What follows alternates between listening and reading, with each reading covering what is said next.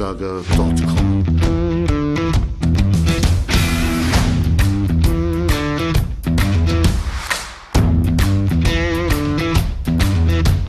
Energie für Körper und Geist. Der Podcast für dich und andere Menschen, die mehr aus ihrem Leben machen wollen. Hier geht es darum, das Beste aus dir herauszuholen. Aus deinem Körper, deiner mentalen Stärke, deiner Ernährung und deinem Lifestyle. Und jetzt viel Spaß mit deinem Gastgeber, Erich Frischenschlager.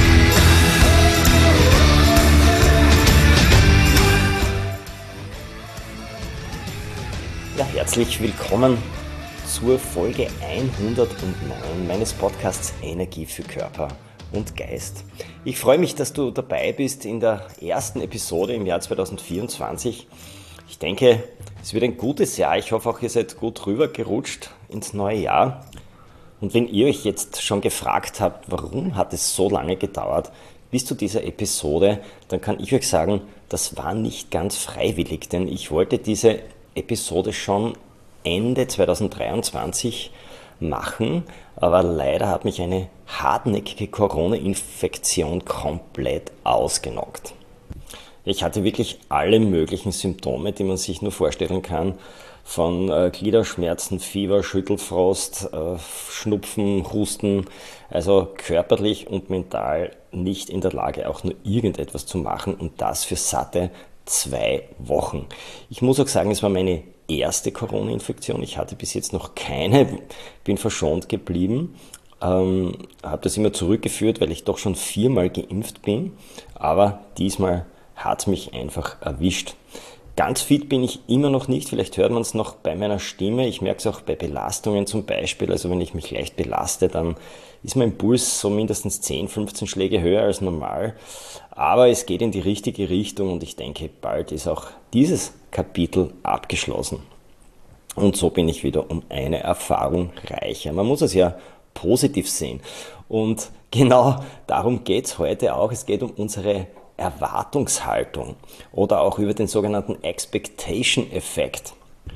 Der ist ja in der Medizin recht gut erforscht, also mit Placebos zum Beispiel, wo man sich gewisse Dinge erwartet an Heilungsprozessen, aber ich möchte es heute einmal in Bezug auf Lebensmittel bringen. Ähm, was erwarten wir uns von den Folgen von verschiedensten Lebensmitteln, die wir so essen? Darüber gibt es auch Studien und das wird heute, glaube ich, sehr, sehr spannend. Deswegen unbedingt dranbleiben bis zum Ende. Bevor wir aber richtig reinstarten in das Thema, möchte ich euch noch eine kleine Empfehlung in eigener Sache weitergeben. Ja, wenn du 2024 an dir arbeiten möchtest und dein Mindset entwickeln möchtest, dann kann ich dir zwei Übungssammlungen empfehlen. Zum einen die Stark im Kopf Übungssammlung. Das ist ein sinnvolles Instrument, um dein Mindset bewusst zu trainieren.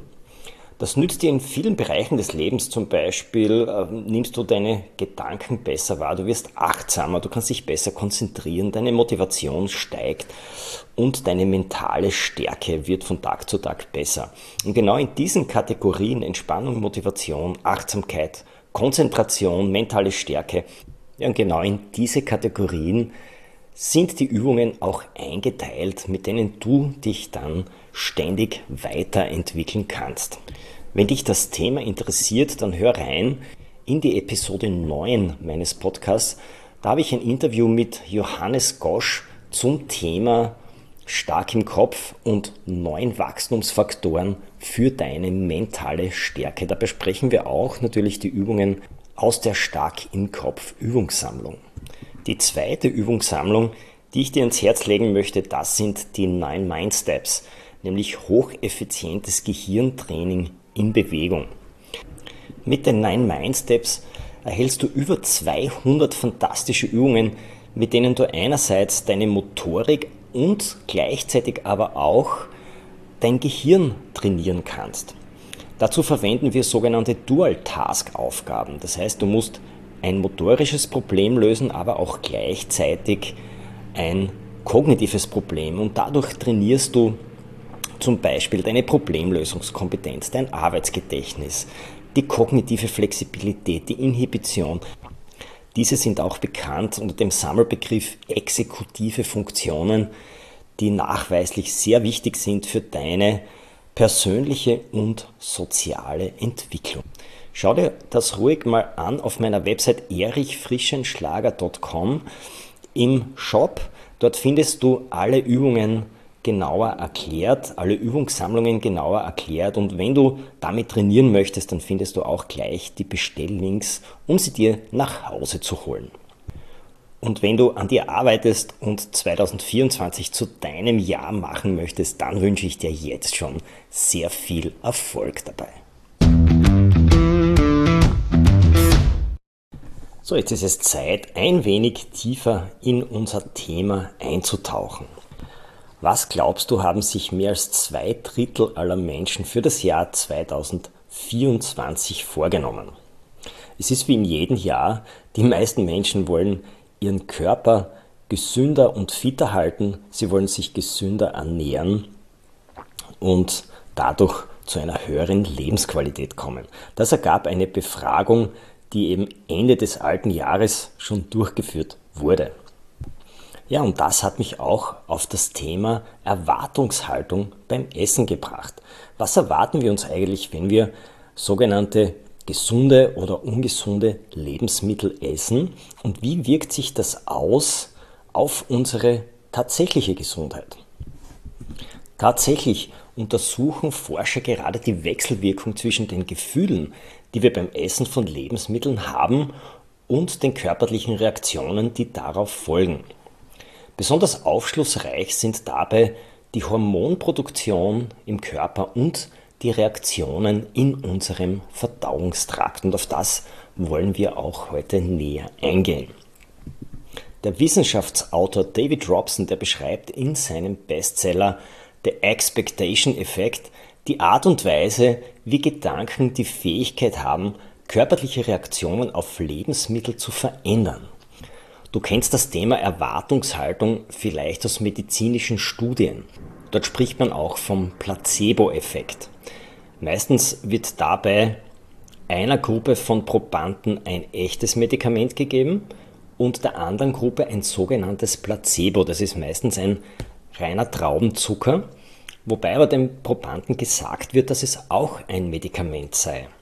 Und nach einer gewissen Zeit schaut man sich dann an, wie sich die Symptome bei den Probanden verändert haben. Und manchmal reicht wirklich schon der Glaube an den Effekt daran, also für die Gruppe, die dann nur den Traubenzucker gegessen hat, dass tatsächlich Verbesserungen oder gesundheitliche Veränderungen passiert sind.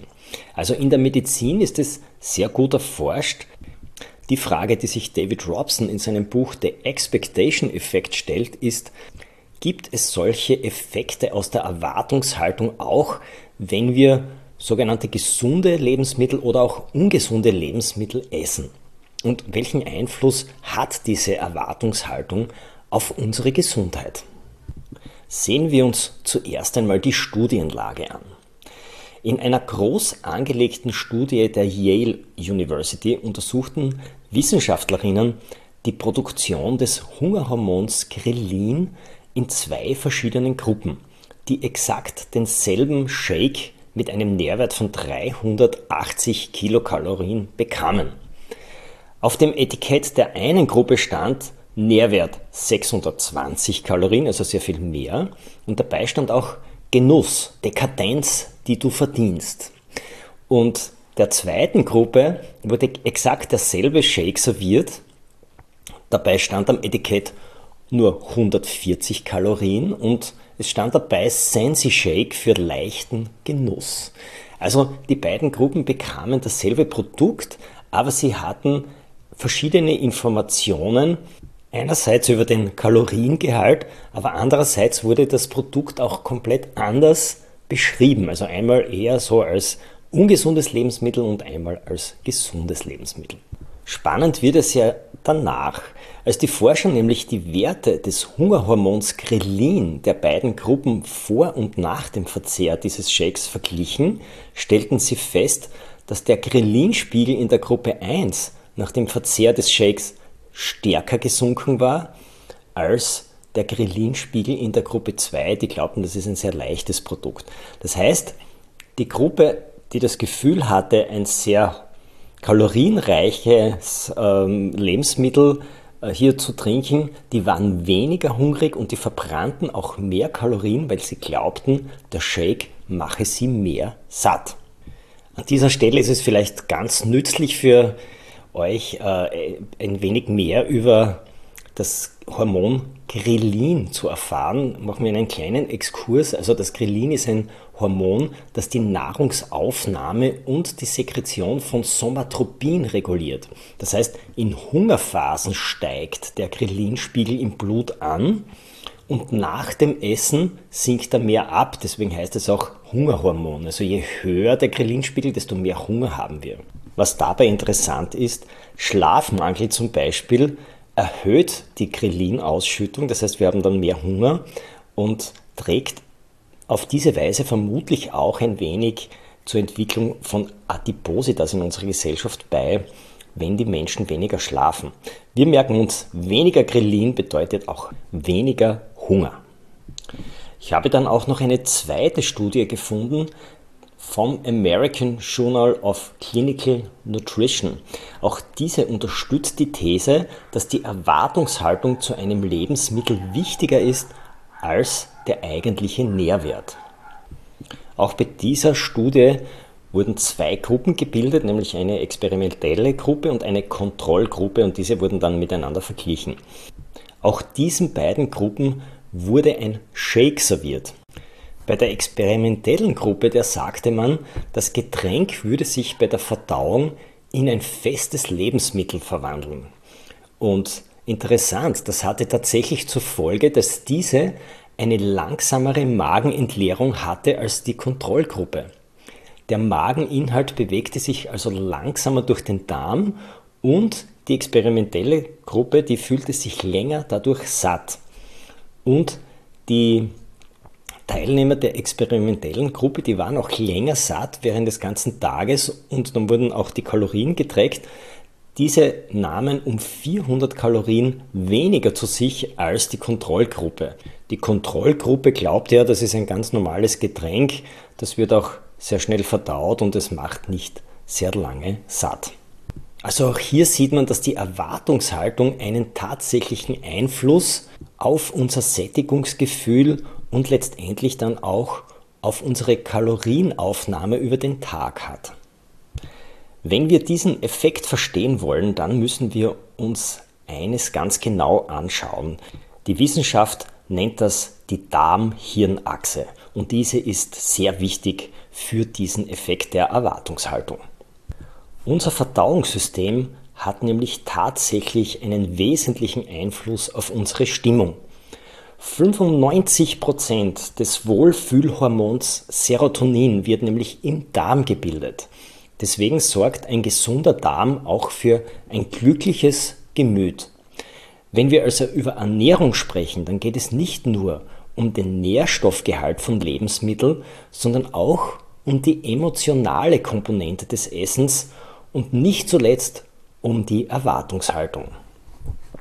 Wissenschaftlerinnen der Gut Health Clinic in London, die ändern bei der Behandlung ihrer Patienten oft gar nicht die Ernährung selbst, also die Lebensmittel bei der Ernährung, sondern sie versuchen die Darm-Hirn-Achse durch Praktiken wie achtsame Meditation oder Atemübungen zu beeinflussen, um so die Darmgesundheit zu verbessern. Mit diesen Interventionen versuchen die Ärztinnen, das parasympathische Nervensystem zu aktivieren, das für Entspannung und Regeneration verantwortlich ist. Die meisten Menschen befinden sich über weite Teile des Tages ja im Kampf- oder Fluchtmodus. Das ist das sympathische Nervensystem. Das hat aber weitreichende Folgen. Im Kampf- oder Fluchtmodus lenkt unser Körper den Blutfluss vom Darm weg wodurch die Verdauung reduziert oder sogar gestoppt wird. So treten Beschwerden wie Verdauungsprobleme oder Blähungen, Durchfall bis hin zur Verstopfung auf. Chronischer Stress kann also zu einem Ungleichgewicht der Bakterien im Darm führen und die Ausschüttung von Verdauungsenzymen stoppen. Sie sind für die Aufspaltung der Nahrung und für die Aufnahme im Körper verantwortlich. Ja, und dann habe ich noch eine Studie gefunden aus dem Jahr 2018. Da hat man Menschen in Partnerschaften verglichen, in Ehen. Da hat man sie zuvor befragt nach ihrem Glückswert, also von, hat man sie in einer Skala von 1 bis 10 ihren Glücksfaktor bestimmen lassen und dann hat man geschaut, wie hoch ist die Darmdurchlässigkeit, also das nennt man auch Leaky Gut Syndrom bei diesen Menschen. Und es hat tatsächlich gezeigt, dass Menschen, die unglücklicher waren in ihren Partnerschaften, eine höhere Darmdurchlässigkeit aufgewiesen haben. Also auch hier sehen wir, dass Stress, vor allem chronischer Stress, unseren Darm nicht gut tut. An dieser Stelle möchte ich die Darmdurchlässigkeit oder wie es auch heißt medizinisch das Leaky Gut Syndrom ein wenig näher beleuchten. Leaky Gut bedeutet nichts anderes als durchlässiger Darm. Bei dieser Erkrankung ist die Schutzfunktion der Darmschleimhaut gegen Krankheitserreger oder auch Schadstoffe, Toxine empfindlich gestört. Die Darmmembran wird durchlässig, schädliche Stoffe gelangen so ungehindert in den Blutkreislauf. Das Immunsystem reagiert dabei mit entzündlichen und allergischen Prozessen. Als Auslöser kommen Faktoren wie ungesunde Ernährung, Stress, Infektionen, aber auch bei manchen die häufige Einnahme von Antibiotikern in Frage. Hat man die Krankheit aber erkannt, dann gibt es auch gute Heilungschancen dafür. Das, was wir bisher aus den Studien, die wir schon besprochen haben, und auch aus der Verbindung von Darm und Gehirn, also der Darm-Hirn-Achse, mitnehmen können, ist, dass also eine negative Erwartungshaltung beim Essen auch unsere Gesundheit negativ beeinflusst.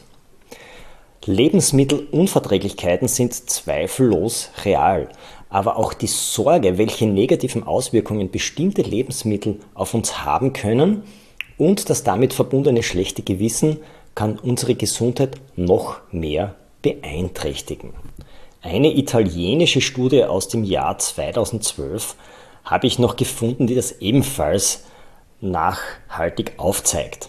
Da wurden über 100 Probandinnen untersucht und diesen wurde eine Laktoseintoleranz, also eine Milchzuckerintoleranz diagnostiziert, obwohl sie in Wirklichkeit gar keine hatten. Und dann gab man den Probandinnen 50 Gramm Milch zu trinken, bevor sie sich einen Atemtest unterzogen, der eben diese Laktoseintoleranz diagnostiziert. Und tatsächlich wies in etwa ein Drittel der Untersuchten tatsächlich aufgrund ihrer Erwartungshaltung Symptome einer Laktoseintoleranz auf, obwohl sie in Wirklichkeit gar keine hatten. Und auch das veranlasste die Forscherinnen zu der Schlussfolgerung, dass bereits die Erwartungshaltung, dass ein Lebensmittel negative Folgen haben könnte, ausreicht, um entsprechende Symptome hervorzurufen. Das heißt, niemals ein schlechtes Gewissen haben, auch wenn ihr mal einen Burger esst. Also ich denke, der Zusammenhang ist jetzt wirklich klar aufgeschlüsselt und gut analysiert. Was uns jetzt interessiert oder was dich interessiert, ist, wie können wir diese Falle umgehen? Also wie können wir unsere Erwartungshaltung entweder komplett ausschalten oder zumindest ins Positive verwandeln? Dazu musst du wissen, deine Erwartungshaltung ist kein fixes genetisches Programm. Vielmehr fällt sie unter den Sammelbegriff Glaubenssätze. Und wenn du meine Podcast-Episoden regelmäßig verfolgst, dann weißt du, dass man negative Glaubenssätze oder auch Erwartungshaltungen, egal wie du dazu sagst, auch umprogrammieren kann. Ich möchte dir jetzt noch sechs Möglichkeiten aufzeigen, wie dir das gelingen kann. Punkt 1. Kalorische Lebensmittel sind nicht per se ungesund. Bei vielen Menschen ist die Vorstellung präsent, dass gesund zu sein gleichbedeutend ist mit schlank zu sein. Die Folge daraus ist zu glauben, dass Lebensmittel nur dann gesund sind, wenn sie wenige Kalorien haben. Viele Ärzte, aber auch der Bestsellerautor David Robson warnen aber vor diesem Glaubenssatz, denn der Versuch, nur kalorienarme Lebensmittel zu konsumieren, der führt zu einem Gefühl der Entbehrung. Und das macht automatisch kalorienreiche Lebensmittel begehrenswerter. Und das Verlangen nach diesen steigt. Behalte also besser längere Zeiträume im Auge und wenn du in einmal einige Tage mehr gegessen hast, so wie zu Weihnachten oder bei Geburtstagspartys, dann kannst du das relativ leicht ausgleichen, dass du danach einmal einen oder mehr Tage einlegst, indem du einfach weniger isst. Möglichkeit 2. Lege den Fokus auf Genuss. Viele Menschen bewerten ja Lebensmittel mit absoluten Etiketten wie gut oder schlecht oder gesund und ungesund. Stattdessen ist es aber besser, wenn du den Fokus auf den Genuss legst. Ein subjektiv hoher Genussfaktor senkt nämlich nachweislich den Ghrelin-Spiegel. Wir haben das ja anfangs schon diskutiert. Wenig Ghrelin-Spiegel heißt weniger Hunger, das heißt, du bist besser gesättigt. Wenn du dir zum Beispiel einen Salat machst, dann toppe ihn mit leckeren Zutaten wie Nüssen oder Ölen, die du sehr gern magst. Bei uns in der Steiermark ist es das Kernöl zum Beispiel. Oder du legst dir dann ein andere Toppings zurecht, zum Beispiel ein paar Gambas drüber oder Hühnerstücke, gebratene. Geschmack und Konsistenz des Essens sind nämlich wichtig, um den subjektiven Genuss zu erhöhen. Und das verstärkt wiederum die Sättigung. Das heißt, du hast einen niedrigeren Ghrelin-Spiegel. Und es verstärkt auch die hormonelle Reaktion auf das Essen. Gott sei Dank sind wir in der glücklichen Situation, dass wir uns die Lebensmittel, die wir essen, aussuchen können. Die Supermärkte sind prall gefüllt. Und was satt macht und eine positive Erwartungshaltung und Genuss vor allem in uns auslöst, ist eine sehr individuelle Angelegenheit. Was aber ermutigend dabei ist, dass es für unsere Gesundheit nicht nur wichtig ist, was wir essen, mindestens genauso wichtig ist eben unsere Erwartungshaltung und, und unsere Gefühle, die wir mit dem Essen verbinden.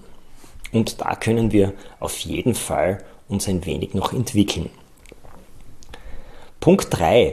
Bevorzuge feste Nahrung statt flüssige. Wir haben das zuvor ja schon in den Studien mit den Shakes gehört. Halte dich an Nahrungsmittel, die du kauen kannst. Diese sättigen dich besser als Smoothies oder andere Getränke. Dafür gibt es zwei Gründe. Erstens passieren Flüssigkeiten den Magen wesentlich schneller als feste Speisen.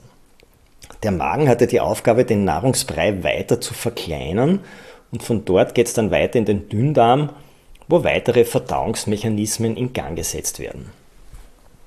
Dabei schüttet der Körper Hormone aus, die signalisieren, ich bin satt. Flüssige oder pürierte Nahrung hingegen verlassen den Magen viel schneller. Seine Aufgabe ist zu großen Teilen schon erledigt. Allein durch die Konsistenz.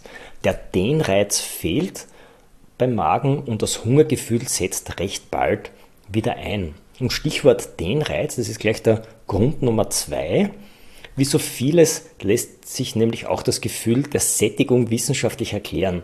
Dieses verspüren wir nämlich, wenn zwei Faktoren in Kombination auftreten. Die Ausdehnung des Magens und das Ankommen von Nährstoffen. Ein Glas Flüssigkeit oder auch ein nährstoffreicher Riegel können uns somit nicht satt machen, da fehlt einfach das Volumen dahinter. Punkt Nummer 4. Verwende Gewürze und Kräuter. Sie heben nämlich den Geschmack. Geschmack und Genuss sind der Schlüssel zu einer individuellen Sättigung. Gib deinen Speisen also das Maximum an Geschmack, das du ihr geben kannst, indem du kreativ mit Gewürzen und Kräutern kochst, also diese hinzufügst. Eine Verdoppelung des Geschmacks kann die Nahrungsaufnahme nämlich um bis zu 35 Prozent reduzieren. Das haben auch Studien herausgefunden. Als sehr wirksame Appetitzügler bei den Gewürzen gelten zum Beispiel Zimt, Ingwer oder Kurkuma, weil sie wie viele andere Gewürze ätherische Öle enthalten. Und diese haben zum einen eine antibakterielle Wirkung, sie unterstützen also das Immunsystem und haben eine ausgleichende Wirkung auf den Blutzuckerspiegel. Zusätzlich verleihen sie allen Speisen ein Mehr an Geschmack, was wiederum den Genuss erhöht und eine Erwartungshaltung positiv stimmt. Punkt Nummer 5. Werde zum Cowboy. Wer länger kaut, unterstützt nämlich seine Verdauung. Hast du gewusst, dass der Kaumuskel bezogen auf seine Größe der stärkste Muskel im Körper ist?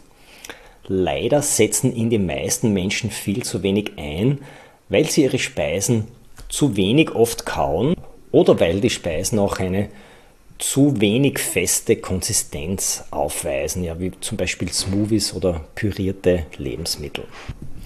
Je nach Konsistenz sollte man Speisen oder die Nahrung 20 bis 30 Mal kauen, bevor man den Nahrungsbrei hinunterschluckt. Denn beim richtigen Kauen wird Speichel produziert, durch den sich Geschmack und Aromen erst richtig entfalten können. Außerdem wird mit dem Speichel im Mund die Nahrung bereits in ihre Einzelteile zerlegt. Das heißt, die Verdauung, die beginnt bereits im Mund. Wird die Nahrung hingegen zu kurz gekaut, muss der Magen mehr Arbeit leisten. Wer besser kaut, bekommt seltener Sodbrennen, Blähungen oder Verstopfung. Ja, das wollen wir nicht haben, deswegen Speisen mindestens 20 bis 30 Mal kauen. Am besten mitzählen zu Beginn, bis sich das dann automatisiert. Übrigens, wer wenig oft kaut und wenn die Verweildauer im Mund von der Nahrung sehr kurz ist, dann werden auch Sättigungssignale nicht so schnell übertragen und man isst dann automatisch mehr. Der sechste und letzte Punkt, wie du der Falle einer negativen Erwartungshaltung entkommst, aktiviere das parasympathische Nervensystem. Dieses spielt nämlich eine entscheidende Rolle bei der Förderung von Entspannung und Ruhe in unserem Körper. Wenn dieses System aktiviert ist, dann signalisiert es dem Körper, in einen Zustand der Ruhe und Erholung überzugehen, was dazu beitragen kann, Stress zu reduzieren und die Verdauung zu fördern. Wenn dein parasympathisches Nervensystem aktiviert ist und wenn du entspannt bist, dann stärkst du auch die Kommunikation deiner Darm-Hirn-Achse. Die muss ja in beiden Richtungen funktionieren, also vom Darm zum Gehirn und umgekehrt vom Gehirn zu Darm. Eine gestärkte Darm-Hirn-Achse kann also nicht nur die Verdauung und den Stoffwechsel verbessern, sondern auch das emotionale Wohlbefinden und deine Erwartungshaltung positiv beeinflussen. Die Fähigkeit, Stress zu reduzieren und den Körper in einen Zustand der Entspannung zu versetzen, ist entscheidend für eine gesunde Kommunikation zwischen Darm und Gehirn. Und Dazu ist es manchmal notwendig, dass du vor dem Essen vielleicht eine dieser Techniken anwendest, zum Beispiel eine Atemübung oder eine kleine Meditation. Oder auch andere Entspannungstechniken wie progressive Muskelentspannung, Yoga oder ein autogenes Training oder Achtsamkeitsübungen. Apropos Achtsamkeit, konsumiere nie Medien während des Essens, also weder Zeitung noch Fernseher die News erregen dich so das Weltgeschehen, dass du sicher nicht im parasympathischen Modus bleibst, sondern dass du wieder in den Flucht- oder Kampfmodus kommst. Lass uns zum Schluss noch einmal die sechs Möglichkeiten zusammenfassen, wie du aus der Falle der negativen Erwartungshaltung entkommen kannst und wie du eine positive Erwartungshaltung aufbauen kannst. Erstens, kalorienreiche Lebensmittel sind per se nicht ungesund. Zweitens, ganz wichtiger Punkt, lege den Fokus auf Genuss.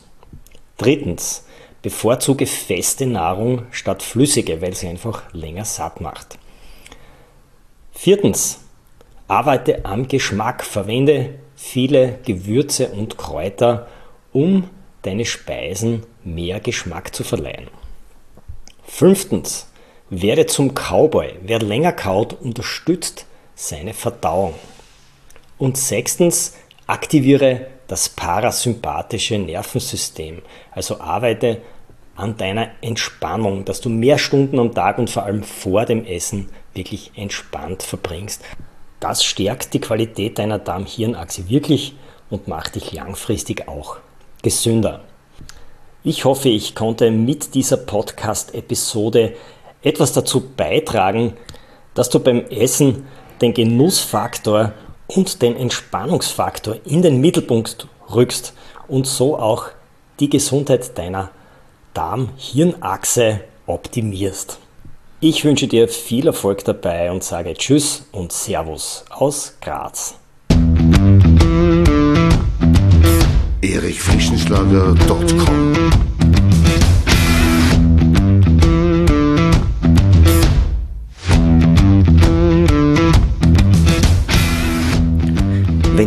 dieser spannenden Folge mehr willst, dann abonniere meinen Podcast auf iTunes oder Spotify. Oder du besuchst mich auf meiner Website erichfrischenschlager.com.